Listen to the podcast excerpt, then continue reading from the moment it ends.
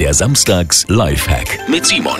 Am besten vorm ins Bett gehen kurz abduschen, aber nicht kalt, sondern eher warm, weil sich dann nämlich die Poren öffnen und der Körper besser Wärme abgibt. Und was auch ganz gut hilft, ist so ein nasses Bettlaken. Wenn Sie das direkt vors geöffnete Fenster hängen, das bringt auch ein bisschen Kühle ins Schlafzimmer. Und entweder noch einen kühlen Waschlappen auf die Stirn legen oder, was ich diese Woche mal gemacht habe, mit einer Flasche Wasser kuscheln.